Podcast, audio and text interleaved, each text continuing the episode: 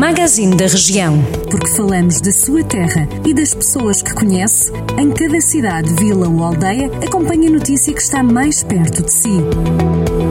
Magazine da Região.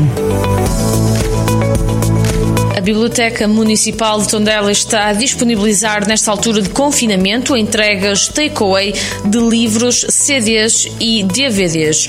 O serviço está disponível das 9 da manhã às 6 da tarde, de segunda a sexta-feira.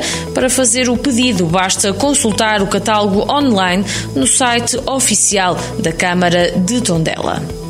Os utentes do Centro de Saúde de Tarouca queixaram-se das más condições em que estava a decorrer o processo de vacinação contra a Covid-19. As pessoas têm feito fila no exterior, sujeitas à chuva e ao frio. Entretanto, a Câmara já colocou tendas para minimizar a situação. O presidente da autarquia, Valdemar Pereira, admite que as condições não são as melhores e garante que vai lutar para que a população se sinta mais confortável. Em Vila Nova de Paiva, a Comissão Política do PSD escolheu António Tavares como candidato à Câmara Municipal.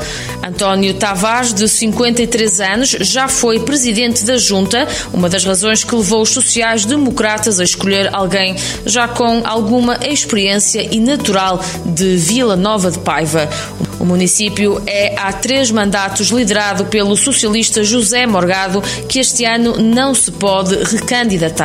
Para as autárquicas de outubro, o PS já anunciou Paulo Marques como o sucessor de José Morgado.